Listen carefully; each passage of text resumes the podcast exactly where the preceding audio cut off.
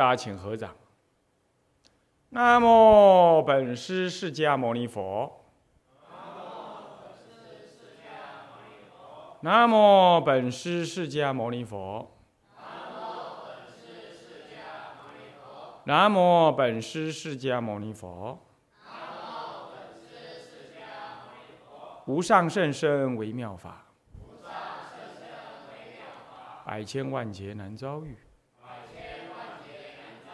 我今见闻得受持。愿解如来真实义。中国佛教史，各位比丘、比丘尼，各位沙弥、沙弥尼，各位居士，大家阿弥陀佛。阿弥陀佛。啊，请放掌。哦，我们上一堂课上这个讲义的第五页哈，这个是丙二、丙三、丙四、丙五、丙六、丙七，分别问了这几个问题。啊，历史研究能确定导致这个乙三科中所期望的目的吗？丙三呢是说不当的历史研究是否会导致错误的历史认知呢？啊，当然是。啊，第丙四呢错误了，引用了错误的历史认知，就是它本身这个历史认知就错误，那历史的结论就错误，你引用它，或者是历史的知识是正确的，可是你扭曲错误的引用，啊，不当的引用，或者引用的过程当中在做不当的。或者不不够中肯的，不够客观，不够具体，呃，不够不够呃，这个符合呃，这个这个这个原意的那种解释啊诠释，这样会对人类产生什么样子的后果啊？我这上一堂课都讲了哈，世界上大战甚至于都是因为这样来的，所以你说史观是一种一种价值，一种概念，一种重要的精神价值。是很严重、很严重的事情啊！啊，那么在就既有如此的不确定性，我们仍需要做历史的研究，它原因何在？我说，原因就是虽然它不确定，然而走过的必留下痕迹，我们终究要从痕迹当中抽取些蛛丝马迹，来作为我们的一种参考。无论如何，它还是一种理经验的理性产物，经验理性。虽然我们说它不唯一，它也不能被一再的被错用，被所谓的骗一切处的使用，它不能这样。然而，它终究有属于世俗经验参考的价值。我们终究在世俗的经验当中生活，佛教讲这叫世俗地，所以说它具有世俗地的一个一个真实性跟真实因果性。我们终究还是要怎么样？给予啊这个重视，并且去爬梳它可能存在的一种经验跟价值，然后拿来运用啊。所以说我们讲这样子。最后我第六，我们就问到说，应当用何种态度来面对历史研究及其结果？我们说要一种保持一种清明的，具有主能够主自主判断，不不完全被历史学家的呃文字。所限制，不完全被历史学者的情绪、个人的学养以所造成的某一种特定的结论呢，完全相信，完全被他牵引。我们还是要保留某种程度的客观。那这种客观，尤其在佛教史的那种研究跟解读当中，你特别要注意的是，几几乎所有的。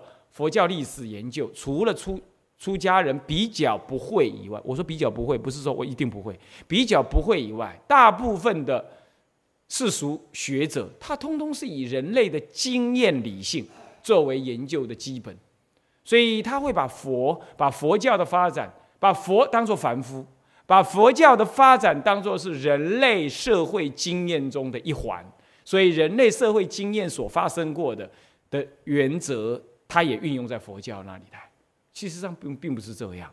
我说过了，并不完全这样。人类经验当中，人类除了上西方对西方来讲，除了上帝是有超能力以来，人类一切的帝王，一切的人类的历史，通通没有所谓的超能力、超越时空、神通这种观念，通通没有。然而佛教将将好友，可他们并不承认。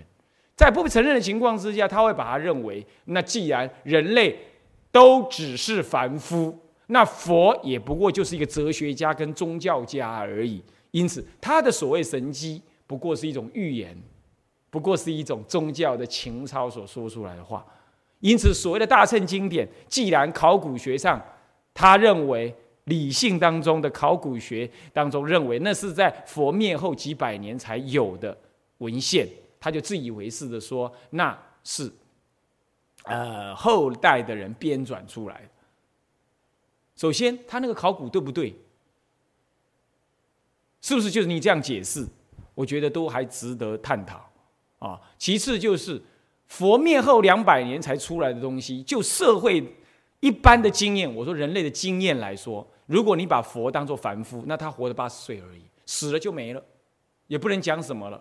当时没有录音机，因此也不可能等到两百年才出现有佛的大乘经典出来。因此，两百年之后，如果他说他真的考据是这样，如果结论真的是这样，那么两百年之后所出现的大乘经典，除了被人编出来以外，没有可能是佛亲口说的。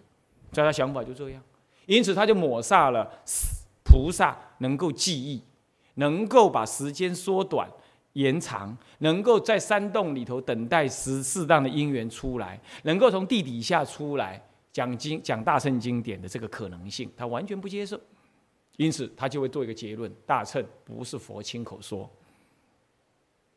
那么这个时候呢，我们也说过了，中国的佛教一直到民国初年，一个对于科学的极端的崇拜这情况之下呢，也同样的接受了这种所谓的考古。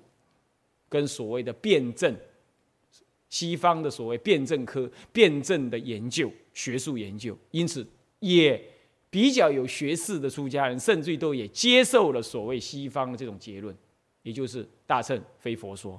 那他们是呢？他又碍于他是个出家人，也信仰大乘，已已习惯了，他就说：那虽然非佛说啦，不过嘞，哎，他也符合佛法啦，所以他还是很好的。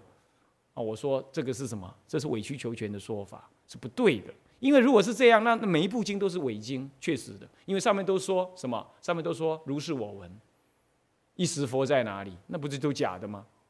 你这个出家人都自己说他那那不不是真佛说，那不就完了？一切通通完了。所以绝对不可接受这样子的史观，绝对不可接受啊！因为本质上就不对。本质上就不对，所以这是我们要面对这种态度，我们要这种警觉。那么丙七呢，是说我们可以从历史研究的过程跟成果当中得到什么样知识跟启示？这里头我也特别提到了，即便是我一再的说世俗的学者，他用一种人类的经验主义作为研究佛教史的根本史观的一种内在的精神。因此，他把佛当作是个凡夫在研究。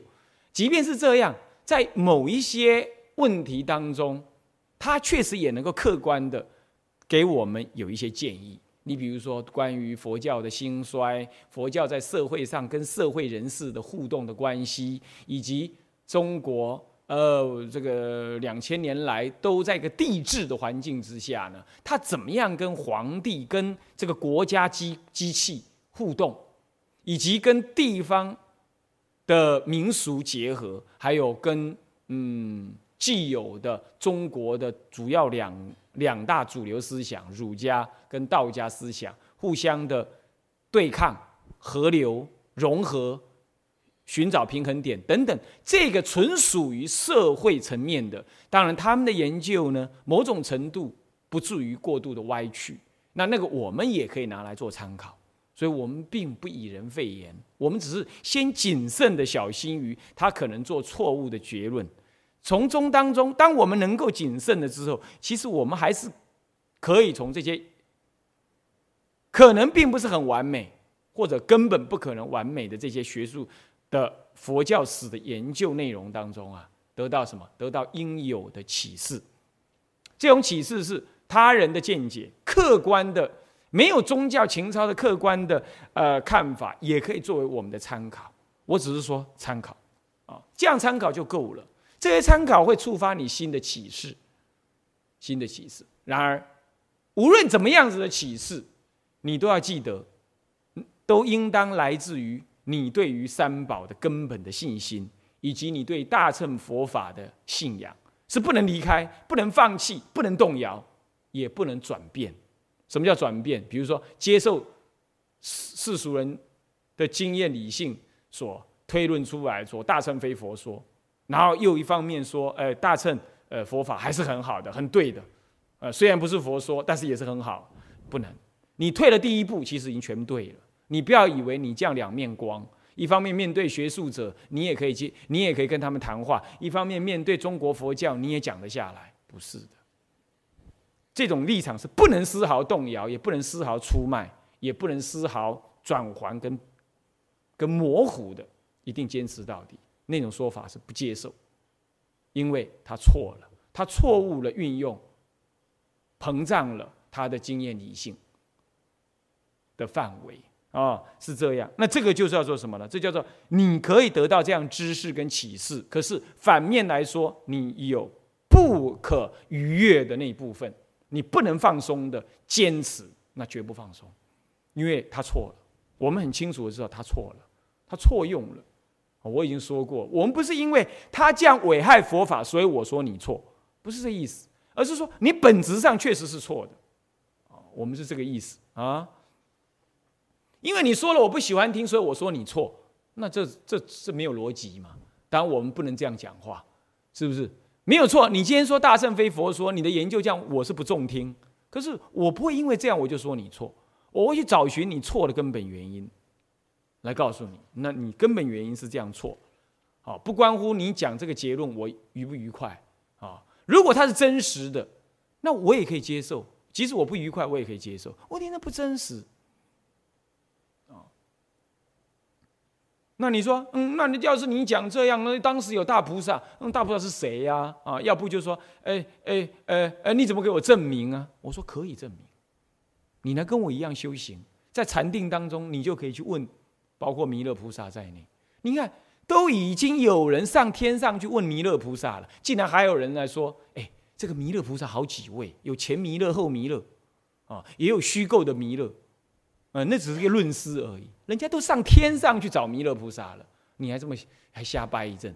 还有你看看最近的民国初年，虚云和尚，他被那个红卫兵打到那个、那个、那个、那个这个什么，我们说这个胸骨都打断了、打昏的时候，他就这样在寤寐当中入禅定，也是一样到了都算内院去，他还看到了什么文殊普贤在那里听谁？听弥勒菩萨在那里讲经，那弥勒菩萨跟他讲说：“你的时候还没到，你还得回到人间。”那那那你想，那那虚云和尚他被昏死了，他还能够他还能够掰，还能够编这种梦吗？这些都是他真实的经验嘛？那就叫做神秘理性主义。他很清醒，他很清晰明白的，在他的经验当中看到了这个事实，这就叫做宗教。宗教它超越人的理性主义、理经验理性，超越人的经验，也超越人的经验理性，是不是啊？这样子你就可以看得出来了。所以说你要知道吗？可以呀，我仍然是理性的，仍然是可证得的。但是请你先来跟我修行就可以。可惜你做不到嘛，你做不到，你站在暗的暗的那一边，佛法暗的那一边来来说，哎，我们的研究说你那个是假的。你这算哪门子啊？你有种走进来，跟我们一起修行，你去看一看，你去入定，你去看一看。而且我举这个例子，一个我举华首比丘，前几前几堂课我举华首比丘，那是南北朝时代的人。然后我又举了清朝时代阿伽曼尊者，那还是南传人。现在我又举了民国初年的虚云和尚，你看看时间、空间，通通是不一样的地区，不一样的人。通通有这种经验，那在经典上那更别提。我还提了谁？我还提了呃道玄律师，是不是？这些就是所谓的神秘理性主义。佛教宗教一定有神秘理性主义的，它是在宗教徒当中一再的被验证的，所以它是理性主义。然而为什么叫神秘？因为它不是一般人能够得得到的经验，就这样而已。一般人不能得到的经验，不能够说就不是经验啊！你不能。理性不是用投票，不是用人头来算的，在爱因斯坦出现之前，有谁知道时间跟空间是是相对的？有谁知道？你要来算人头的话，没有一个人投票给爱因斯坦呢，是不是这样？可是爱因斯坦最后终于证明他的想法是超越人类经验的。所以说，你不能够说你今天你看不到，你无能去操作他那个经验、那个理性，那你就说他是假的、骗人的。你今天要我举例给你看，可以呀，可以呀，你一起来修行。我说过，佛教绝对可验证，不然历代以来出家人修行修假的。是不是？那今天出家人自己不相信这样，自己不相信这样。那些世俗学者一说，马上倒光光，那这就是可惜，这就是可怜，可怜悯，是不是？你说你要做科学的实验，你好歹也去读大学。读硕士、读博士，你才有办法做他那个实验嘛？你今天你要来证明佛教是还是不是？你甚至于连吃个素、修个行你都不想修，你就大放厥词，你这算哪门子科学啊？是不是啊？所以说他们没道理。所以今后诸位一定务必要知道，站在任何人在讲科学这件事情上，我们都要勇于的站出来跟大家讲：你懂什么科学？来，我们论论看。来论论看，你认为你的科学是什么样？你又认为佛教哪里没科学？要勇敢的去跟他说明清楚。我记得啊，我读成大的时候，大二我开始学佛，大三我理平头，戴念珠，穿僧鞋，然后我坐在火车上我也念佛。我也是偶尔我回家，寒暑假我回家，然后回来的时候大部分我就坐火车，有时候坐公车。那有一次在火车上面遇到一个。大概也是在某个学校当老师的，他就来跟我讲：“哎，年轻人啊，哎，我看你穿这样，好像你是宗教徒哦。哦，对啊，哎，你在干嘛？我念佛。哎呦，这么年轻就念佛啊？嗯，这个现在应该要多多学一点东西嘛，不要把时间浪费在那里。哦，就在火车上这样跟我讲了，哦，惹毛了我了，我 我就马上跟他讲，我说什么浪费啊？”你认为我念佛是什么意思啊？啊，那你怎么知道？你你讲不上来，你讲不上来，你为什么说我浪费呢？你你还说我啊？对对，他还说我迷信。我说迷信，你知道我念佛什么意思吗？他讲不上来，你都不知道我念佛什么意思，那你就乱说我迷信，你才迷信呢！哇，整个车人都在看我。我说那你有什么意见？我成大物理了，我现在念佛。你你有什么意见？哎，你别这么凶嘛！我只是劝劝你而已。你劝我什么啊？我又不杀人放火，我又没有做坏事，你还劝我？我还想劝你嘞！哇，好好好好，年轻人哦，我不想跟你讲，我来抢白了一顿。哦，过了没多久，我陈大，你知道那个印光大师不是写个死字吗？有个写个死，修道之人常念此事，道心什么什么什么啊？对，就是这个字。啊，我都在灿公那里拿，我我就拿去印送人，你知道吗？我就拿去影印。啊，成大旁边都有很多那影，你知道大学旁边都有这种影印店，你知道？然后学生去影印，那教授也会去影印。好死不死，那天有 我去影印的时候遇到一个中文系的教授，那老教授，那都是那那都是儒家的背景的，后来的，他就他刚好在我后面等，因为我那间哦很有名哦，很很便宜，就对了，印大量很便宜。哎，他在后面等，他他好奇就一看啊，印这个，哇，他开始也来训我了，啊，训勉我了嘞。哎，这位同学呀，哎，你印这个做什么啊？我们佛学社要用啊，我送人。哦，年轻人应该要更乐观一点啦。嗯，这个不要现在就呃什么什么这样子。我说我很乐观，我非常乐观而且积极。哦，对他叫我不要消极。对人生要积极一点啊！国家培养你呢，做大学生哇，拿着大帽子来扣我，哇哩，嗯，你拿那个扣我，你哪大你妈假开外的？我马上跟他讲啊，您是呃，我在中文系教书啊，教授您好，贵姓啊？那个酸姓嘛，快一一贵姓啊？然后忘记哦，其实也忘记什么了。然后我我说，我就跟他讲，我说。我非常积极，我物理系的啊，我是第一志愿来读物理系。你可以知道我很积极，我也很乐意学科学啊。不过呢，死这件事情啊，每个人都要遇到。我们今天早做准备，并不等于消极呀。如果你今天得了癌症了，你医不医呀？啊，他给我抢白了一阵，你知道？哎呀，你这个啊，完全是宗教的思想啊！呃，怎么讲？我说是宗教的思想没有错，不过死这件事情，任何人都遇得到。哎，我觉得你可能比我早遇到。完了又，很不高兴啊，那样子，悻悻然而去。但是所以说，我说这些，你看看，他以不思考人生问题。以所谓的不管宗教、管现世为积极，这就是世间人的想法。他不去了解说，人家宗教关怀的是什么关，是什么事情？宗教关怀的这是生命的终极价值、跟终极意义、跟终极的目标，比你那个只管你的柴米油盐酱醋茶那个多有意义、多深刻啊！不要说佛教、基督教、天主教亦复如是，哪怕是道教也是这样。哎，你不去了解人家宗教关怀的主题是什么？哦哦，死字就不能谈呢？啊啊，有病你就知道要去什么？要去医院里头电疗啦，呃，割盲肠啦，呃，割胃啦，呃，啊，求医生啦，要救救你啦。那有病的时候你都还知道这样嘞？啊啊，你有个死病你都不想医呀？这这这这就是世间人，所以不要怕。作为一个宗教徒，一定要勇于的告诉他，告诉那世间对宗教不怀好意，乃至于产生排斥的人，告诉他你错了。我们追求的就是你们本来想追求，只是你没胆量，你没有智慧去知道。要勇于告诉他，我读大学，我就我就非常勇敢的告诉他，是这样。任何人都可以来质疑我的态度，然后我都有办法跟你解释。我还记得我以前后来大三的时候修一门呃高能物理，然后高能物理的课程呢是在一个阶梯教室，阶梯教室比较暗。那我成大物理系又种了很多树，因此蚊子比较多。那我一同学坐我前面，他知道我吃素啊，蚊子一来就，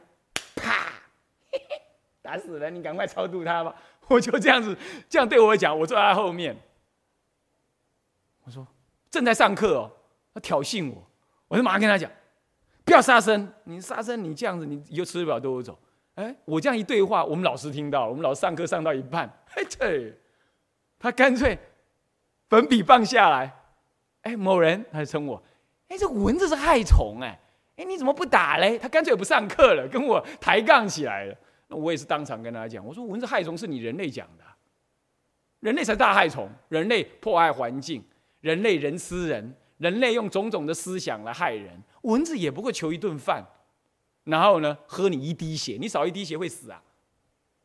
因为可是蚊子会传递病菌，我说这是你栽它的赃啊，你人类环境肮脏，它今天才会身上染染那个细菌来叮你呀。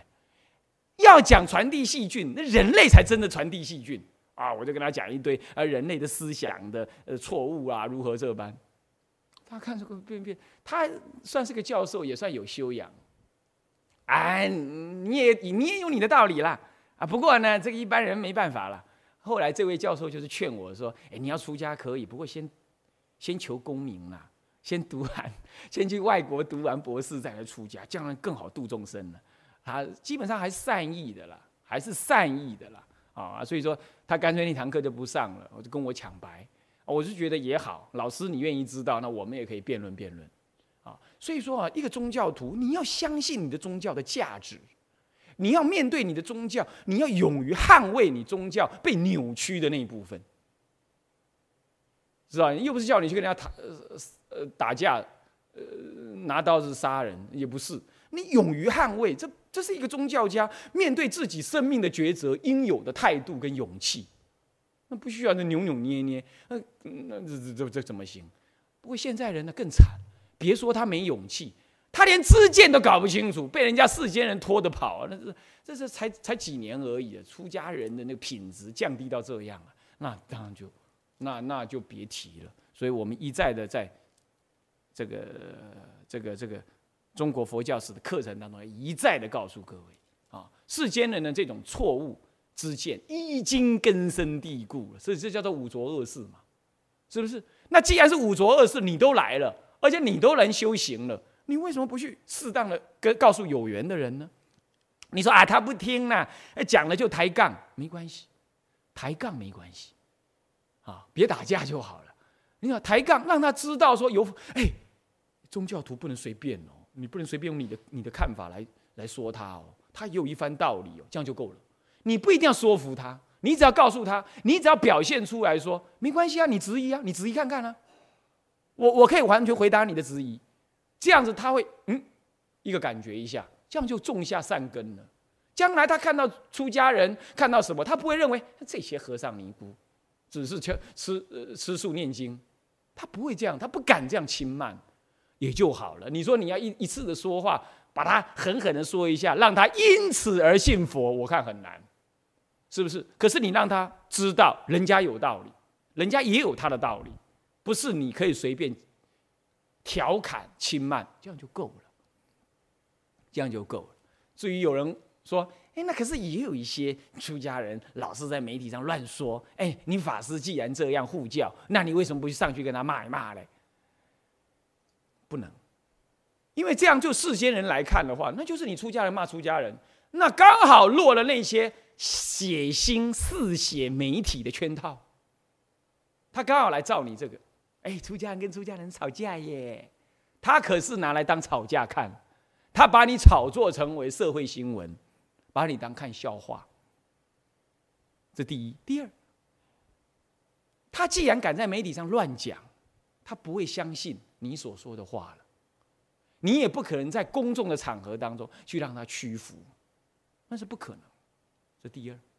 第三，如果你觉得你的道理是对的，那今天为什么会有这么多错误的道理出来？那是不是他强，而是法弱？是法弱魔才强，所以我们该釜底抽薪之计，那就是身教育、生前的教育，我们自己的修行，那才是真正福喜抽心之计。你今天你把它变输了，我告诉你，就像你割了一个瘤一样，你另外还是长瘤，癌细胞会转移的。所以你现在不要动它，你知道那里有瘤，那就是你身体有病。这个佛教的大身体有病，你应该去开去做排毒的动作。你应该改变你的生活习惯、饮食习惯。你应该建立坚强的身体、免疫力，这才是真正重要的。当免疫力增强的时候，他就没有市场了，没有人愿意听他讲话了。你要知道，今天出现那种人，能够这样肆无忌惮的讲话，这是来自于某些程度比你高、身份比你重要的所谓长老的默认跟默许，甚至于某种程度是放纵。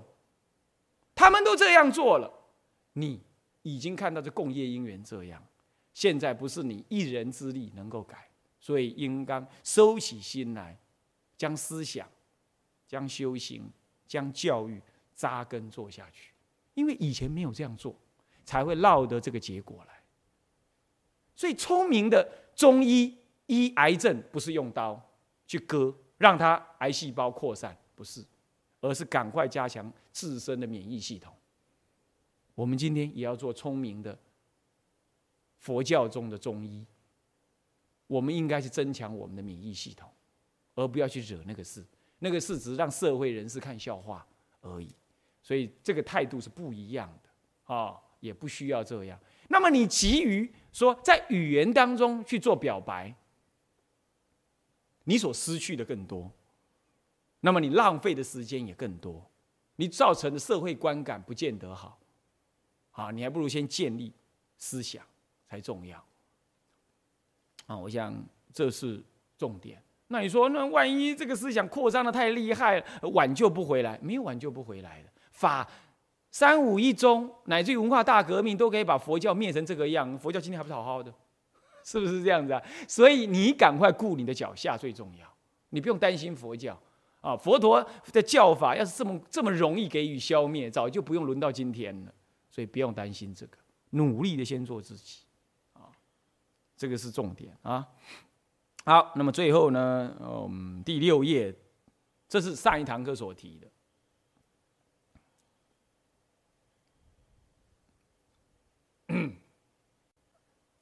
好，那么现在我们进行下一个问题，那就是丙八下一小科，历史无用论有何偏激之处？这是我曾经在这之前有提过的。因为大家既然要研究历史，那我们也要排除这种过度偏激的见解。那就是说，哎，历史既然就像法师你刚刚说的，那你这几天来几几堂课来所说的这样啊，有它的一个局促性，也有它的不确定性。嗯，那是不是西方也有人认为是历史无用的呢？是的，西方历史学有一些历史学家，呃，少壮派的，当时少壮派的一些历史学家，在六零年代到七零年代之间的哈，那么呢，上个世纪的哈，那么呢，确实是提到了啊，有一些所谓的啊，所谓的所谓的历史无用论。然而，这种说法过度的偏激，仍然不为社世界上主流的思潮所接受。啊，我觉得这个永远不可能会去接受这样，因为我说过了，历史虽然不确定，但是历史不至于无用。好，不要说历史，不要说历史，佛教研究历，好好的研究历史是有用的。即便是世俗人的那种研究历史的方针，他很很非佛教徒的观念来研究，甚至于到更极致，乃至他反佛来研究历史，佛教历史。对于一个已经具足正见的人，不被信心不被动摇的人来讲，当然还有他有足够的学识分辨他所说的合不合理的这样人来讲，甚至于那种反佛意识很重的人写的佛教史，你都可以去看，看看他到底用什么态度、什么角度来挑你佛教的问题，那也可以。所以说这样讲起来，这就是。行有余力的事啦，啊，你修行是不需要弄到那去读到那种书去了，只是说，来当来解释说历史的无用论的时候，我们会说历史无用论是过度偏激了，历史不尽然是真实的结果，他的研究结果不尽然是真实的，甚至于历史学家以自己的感情跟立场跟价值判断、意识形态等等。来决定自己呢？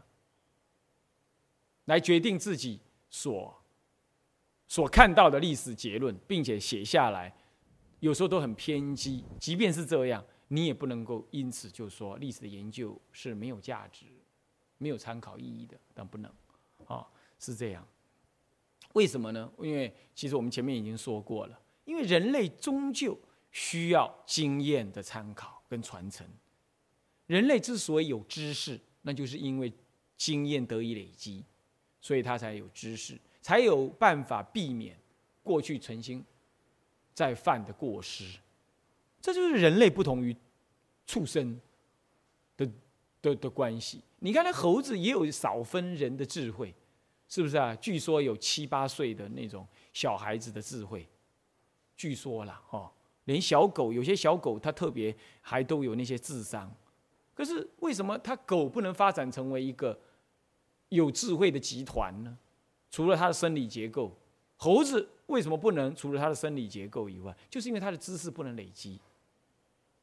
我们也常常讲，当要灭一个民族，最快直接的方法就灭掉它的历史，灭掉它历史的记忆，它就完全被你同化了。你不用杀它，它就变成你同一族的人了。灭掉它的历史。所以说，中国人注重讲慎终追远，其实全世界的人都应该要注意他的历史。你看，那美国注重爱国教育，那简直到无以复加。处处，你看，那美国人最喜欢他的国旗，拿国旗当做成裤子、做成衣服，拿天天你到处都可以看到他挂了国旗。那现在台湾呢，你好像看到国旗，好像看到看到另外一个世间的东西一样，你这很难看到国旗了。是不是这样子啊？因为那个国家意识模糊，国家意识模糊。那么在美国，你看他非常注重他开国的历史，南北战争是为什么啊？当时是怎么样牺牲？我们的开国呃元老是怎么样子建立我们美国的价值总体价值？因此我们现在是不是还依循了他？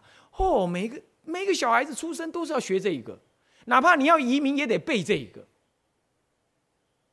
还得这样呢，甚至于你要移民的时候啊，呃，绿卡拿到了，开始要做正式的规划美国籍的时候，但移民官都在问你说：“哎，如果我们美国跟你的原来母国打仗，你要靠哪一国？”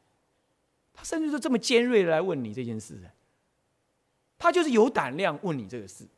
你既然要来靠我美国嘛，那我就问你啦：万一跟你原来的祖国打仗的话，你要靠哪一国？你说嘛？你说嘛？大部分你会说谎，是不是这样子啊？啊，如果你你想要爱护你的祖国的话，大部分你会说谎，但是他还是要你说。你看他就是有这种自信嘛，他要求的就是我的历史虽然短了，可是我要你爱护它。他很强调这个东西，所以说历史的价值怎么可以说它是无用啊？当然了，这样是建立大我了哦，也在佛教来讲就是建立一种大我、大我意识嘛，这。好不好啊？对不对啊？对不对啊？当然是不对的。有人说我出家了，我仍然要爱国，我仍然要实现爱国的行为。这在某些国家的这个政策当中，它是这样推动，没有错。不过就佛教的本意来说，只要是家，无论大家小家，大至国家，小至家庭，都是家家枷锁，就是自我意识的什么投影之处。哪怕是国家民族，这都是轮回跟因缘所造成的。我今天我叫做。台湾人，明天我可能投胎变美国人，后天我可能投胎变日本人，哪一天我投胎在台湾此岸，我可能我我可能哪一代我根本就是彼岸的人，所以你你你你怎么说你叫哪一国人呢？从一个历史的长流来看，轮回的长流来看，你到底爱哪一个国呢？所以说基本上你可以随缘的说你爱你现在所住的这个国家，不过不能过分到跟世俗人一样，那这样的话你就不名为方外人。你可以爱你的国，可是你不要恨别人，是这样的，哦，不要恨别人。今天台湾的宪法开始比较注意这个事了，所以他说他接受有某一些宗教特别信仰的人呢，不去拿枪，他只做一些行政工作，啊，这当然有一些教派努力的去推动，不是佛教的，是某一些其他的宗教去推动这样啊。我觉得台湾开始接受这样，也接受你吃素这件事。我以前我在。空军通马是失速，从陆军就开始失速了，是这样。那么这个都还不错。所以像这种情况，为什么？因为宗教家他超越了人在现世的对立，而给予一切人类。那佛教不但给予一切人类，还给予一切众生，它更广。它不但给予地球上的众生，它给予地球以外全法界的众生。所以众生无边誓愿度，他这样子，所以那个才是你真正身为一个佛教徒应有的。所以你看看世尊他自己的释家族被琉璃王所灭，你有没有听过他讲一句埋怨埋怨的话？你有没有他讲一句同胞们，我们一起来反抗炮阵？你有没有听过他讲这种话？有没有？没有。你说佛陀不爱国，他又坐在枯树坐了三次，退敌两次。第三次没办法了，他接受这个事实，所以说他表现出适度的爱国情操，可他绝没有恨，他绝没有对立，这个不是软弱，这是超越，弄清楚。所以当时章太炎啊去见太虚大师，他跟人家，他跟太虚大师的学生们讲说：“我之所以从儒呃佛教转成儒教，是因为此时此地此人我。”转的意思就是说，在国难当头，我身为一个中国人，我不能够在怎么样，在深锁深山啊，然后避居，躲避在国家民族的难头之外，而念我的佛，求我的往生。我不能这样。我身为一个有血有肉的人，我应该出来解救国家，帮忙国家，所以我转佛为儒。要是当时我在场，我一定好好的把他给骂个不狗血淋头。他懂个什么啊？不过当时怎么没有人骂他哦？他是国学大师，你就你去做你的国学大师好了。你懂个什么？你说你还从佛入儒，你本来就在儒家里，你哪有佛门？是不是？你连一个三世轮回你都不懂，你连众生的业感所招这意义都不懂。众生斗争，你站在这一国骂那一国，你你那哪是慈悲？你那哪是超越啊？佛教徒讲的是超越，当然啦，这是出家人的标准啦。并没有要求一切在家人这样，在家人如幻的爱国可以。可是哪怕你拿枪，有人很多人问我说：“哎，佛教讲不杀生，可是万一佛教徒要上战场怎么办？”我说：“你一样打。”可是非佛教徒一枪打下去，打死对方很乐，你不乐，哀今勿喜，你只是作战，那是众生的共业，你一样要杀敌。可是不以恨，不以欢喜心去杀敌，那这就是众生的共业。你被杀了，你也不用恨；你杀了别人，你也不用高兴。那就是众生的无名业感所招。你认识这样就可以，你照样拿枪，该去就去，因为你是凡夫嘛。你该从军你就从军。可是作为一个出家人，那就不是这样子的。他要超越这种民族情感、国家主义，不是说你没有国，也不是说你没有民族心，不是的。你要知道是。人同此心，心同此理。你爱你的国，难道对方不爱他的国？你爱你的命，难道对方不爱他的命？那你说他来侵略你，所以他错？没有错，是在你的立场，在你的立场，你可以认为他侵略你。对不起，在他的立场，他认为他解放你，是不是？所以说他也是出师有名，他才敢出师，他才敢喊出兵啊，是不是这样子啊？所以你去杀他，你可以说你是。拥护、爱护了我的国族，可是你不用恨，因为他也认为他爱护、爱护他自己的国族，他才来杀你，一样道理。所以这是对等的。你基于一种众生的平等，你不应该用嗔恨心跟欢喜心来杀他，不应该这样。我就我完全能解释这件事情，我也明白了告诉有人这样的问问难，我就这样跟他讲。但是这是就世俗人说的。出家人就更要超越了，那就不能再这样。那你说，那如果这样，那我可以出家人可不可以去帮忙？呃，做救护工作啊？那倒是可以，倒是可以。哦，你说你去插杀敌，我觉得那就过了。你也是站在第一线上面去跟人家对立，呃，我觉得这这这这这这这这这这就不知从何说起了，是不是啊？所以我们要崇尚的是一种。并没有舍弃现世如幻的爱国跟爱民族，然而不应该强调一种对立。我我是这个意思，我没有说我们就出了家就没有国没有族，我不是这个意思。所以说，出家人的所谓爱国，他是受到很适当的制约的。那种爱国不能发而为一种强大的自我意识、自我爱是不可以的。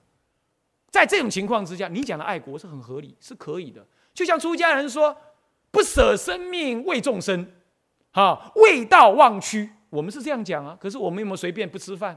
我我们有没有说不睡觉把身体搞渣了，然后明天就去死掉？我们也不会。我们还是利用这个臭皮囊修行，所以我们还是适当的照顾他，对不对？一样道理。我们今天说，我们不能够将爱国主义膨胀为自我意识的大我。但是并不意味着我们就可，我们就应该不爱国或不爱惜我们的国家，不尊重我们的元首，不爱惜我们的民族，不是这样。但是那种爱惜法不跟世俗人一样，不跟世俗人一样，不用对立的立场，不用增长我执的方式，这个是差别。诸位这样了解吗？诸位这样了解吗？所以唯有这样讲，那你才是既符合佛法又符合世间法。啊，这个呢很重要的观念。那么在这种观念之下，历史它就变成是有价值的。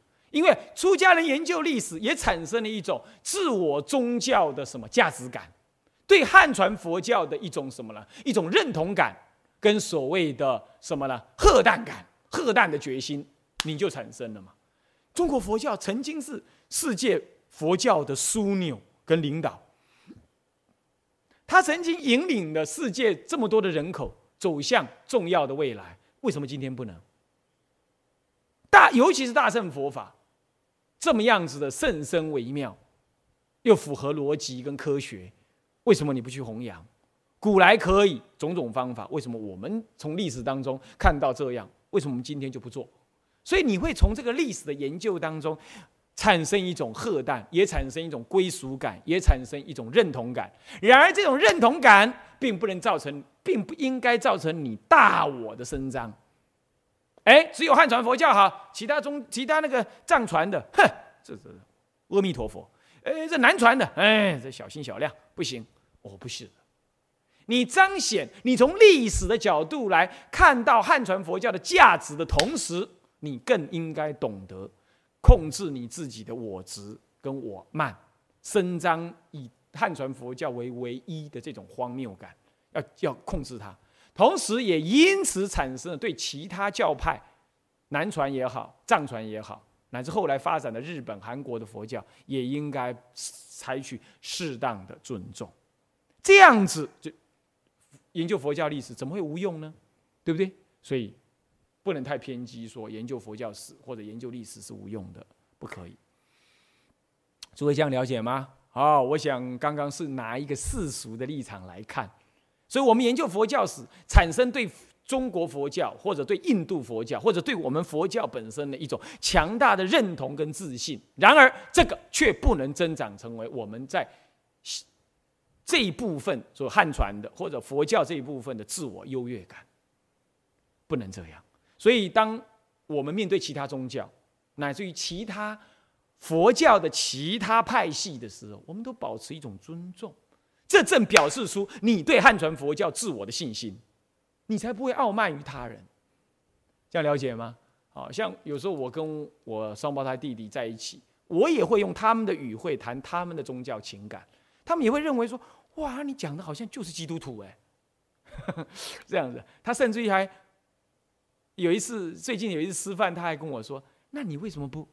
你现在你就学佛嘛。”临终的时候你就求阿门，你为什么不这样？你说你这不行的，这宗教的根本价值我是不可能改变。虽然我很善意的看待基督教文明，我也很尊重基督教文明啊，他所引领出来的很多很重要的人类的心灵的价值呢，我是很欣赏也很赞叹。但是是站在一个佛教的立场，给予一种有自信的赞叹，并不是我要坏我自宗哦，那是不可能。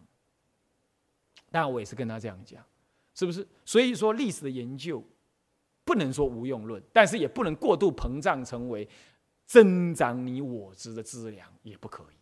唯有这样，你才一直保持中道，在向前进。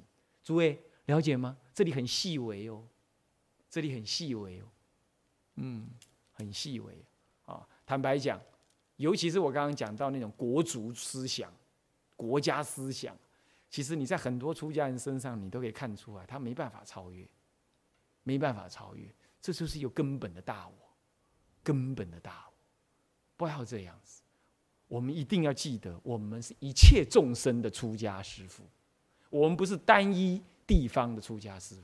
我请问你，你敌国的众生如果有生老病死求你帮忙，你身为佛的弟子，你扪心自问，你帮不帮忙？你正在帮忙他的时候，你会不会想，他就是我敌国的子民？你会不会这样想？你要这样想，人家怎么接受得了？你怎么能够叫做同体大悲、无缘大慈？所以这个很简单的尝试，你就可以知道。然而，尝试说是容易了，遇到境界抓狂起来就吓人了。我问，我问诸位，你们大概都读过南京大屠杀？每次想到南京大屠杀，你有没有一种血压升高 的的感觉？你有没有这种感觉？我看很难避免没有。当然，现在那个二十二十岁以下的是不会有这种感觉，因为不读这个了。呃，大概二十岁以上可能还会读到。呃，血压升高，你一升高的当下，你要记得我的话。升高什么啊？他错了，没错。可是你升高，你是要骂谁呢？那是一件可怕的。过去，我们要让对方了解，这样不好。可是不要恨，不要恨，恨不能解决事情。而且，身为一个修道人，恨更是与道相违。这是你的大我。诸位这样了解吗？好，这就是历史无用论呢，它是有不对的。然而，我们要避免历史观所建立起来的强大我执，这也不对的。两者皆放下，那这样的话，丙八所提的这个子题才能完整的解释清楚。诸位这样了解吗？好，那么呢很好。那么接下来呢，呃，乙五、乙六、乙七，可能我们就时间上我们也不打算再运用了哈，我们可能就跳过，我们直接跳到甲三去啊。那么，不过时间已经到了，我们今天呢上课到此，好，下一堂课再继续。向下文长，赋予来日，我们回向众生无边誓愿度，烦恼无尽誓愿断，法门无量誓愿学，佛道无上誓愿成，自归依佛，当愿众生体解大道。发无上心，自归依法，当愿众生深入经藏，智慧如海；自归一生，当愿众生同理大众，一切无碍。愿以此功德，庄严佛净土，上报四重恩，下济三途苦。若有见闻者，悉发菩提心，尽此一报身，同生极乐国。南无阿弥陀佛。南无阿弥陀佛。南无阿弥陀佛。